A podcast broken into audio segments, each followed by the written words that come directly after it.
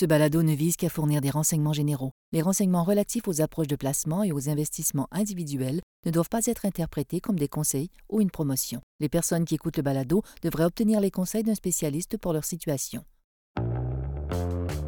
La Banque du Canada vient-elle de battre l'inflation? Eh bien, certaines données semblent indiquer que oui, mais comme pour tout ce qui touche à l'économie, tout peut changer très rapidement.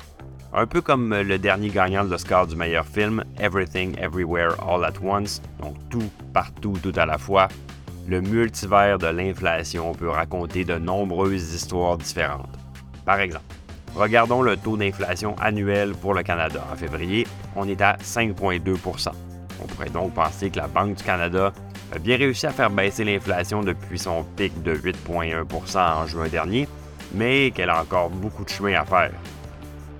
En plus, si on prend l'inflation mensuelle, on est à 0,4% pour l'IPC, ce qui suggère un taux d'inflation annualisé de 4,8% un rythme à peine inférieur à celui de l'inflation annuelle.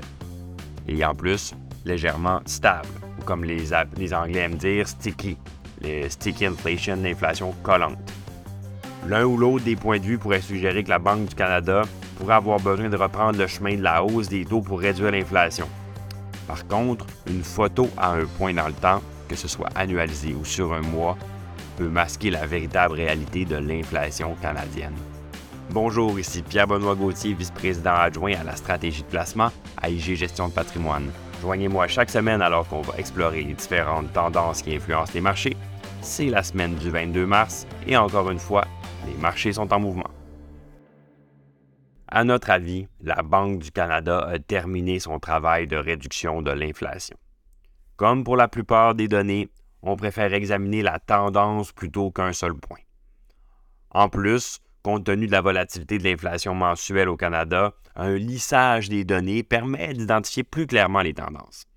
Pour l'indice des prix à la consommation, on va examiner la véritable trajectoire de l'inflation sous l'angle de la tendance moyenne annualisée sur six mois. Dans ce cas-là, on va pouvoir voir que sur une base de six mois, l'inflation annualisée est passée de 12,7% en juin 2022 à un niveau actuel de 2,5% Pour ce qui est de l'avenir, est-ce que la tendance va s'avérer plus élevée ou à la baisse? Eh bien, sur la base de la tendance de la croissance de la masse monétaire, qui a est réduite, on peut penser que l'inflation continuera à se maintenir dans cette fourchette inférieure sur une base annualisée. Donc l'indice d'inflation annuel atteignant entre 2 et 3% au même moment qu'aujourd'hui, mais l'an prochain. Si l'inflation continue d'évoluer comme on le pense, la Banque du Canada aura atteint, la, euh, fin de son cycle de resserrement et la prochaine mesure qu'elle prendra sera une réduction. Par contre, la Banque du Canada réduira-t-elle ses taux en 2023 comme le prévoit le marché des contrats à terme? On n'est pas si certain. Comme on l'a expliqué dans notre podcast il y a quelques semaines, si la Banque du Canada réduit ses taux, ou si la Fed continue d'augmenter ses taux, ce dont on doute grandement, elle risque d'exercer une pression supplémentaire à la baisse sur le UR, ce qui veut dire créer de l'inflation.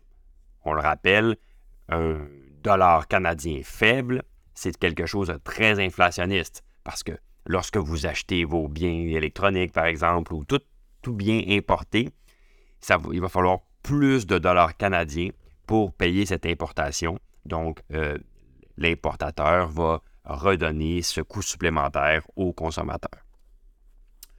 On pense qu'à ce stade, la Banque du Canada réduira pas ses taux à moins que les conditions économiques au Canada se détériorent considérablement, c'est-à-dire en cas de récession, ou si la Fed commence elle aussi par réduire ses taux, ce qui impliquerait également une récession.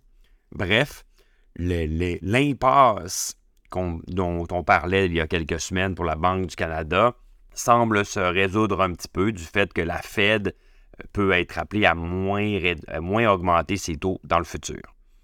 À ce stade-ci, les données ne permettent pas encore d'envisager une réduction avant au plus tôt le second semestre de l'année, lorsque la Banque du Canada va être certaine que l'inflation a été maîtrisée.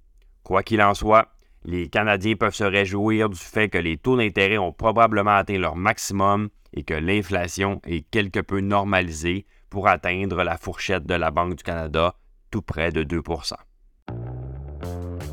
J'espère que vous avez apprécié le balado. Si c'est le cas, n'hésitez pas à le partager à vos collègues et amis. Et sur ce, je vous dis à la semaine prochaine. Le contenu de ce balado, y compris les faits, les perspectives, les opinions et les recommandations, ne doit pas être pris ni être interprété comme un conseil en matière de placement, ni comme une offre de vente ou une sollicitation d'offre d'achat de tout titre cité. On ne doit pas se fier sur le contenu de ce balado à quelque fin que ce soit, et IG, Gestion de patrimoine, n'est aucunement responsable de son utilisation. Le présent balado renferme des énoncés prospectifs qui décrivent nos attentes actuelles ou nos prédictions pour l'avenir. Les renseignements prospectifs sont assujettis à des risques, incertitudes et hypothèses pouvant donner lieu à des écarts significatifs entre les résultats réels et ceux exprimés dans le balado. Nos opinions sont susceptibles d'être modifiées en fonction des conditions du marché. Les placements dans les fonds communs peuvent donner lieu à des commissions ainsi qu'à des frais. Veuillez lire le prospectus avant d'investir. Les fonds communs ne sont pas des placements garantis, leur valeur varie fréquemment et leur rendement antérieur peut ne pas se reproduire.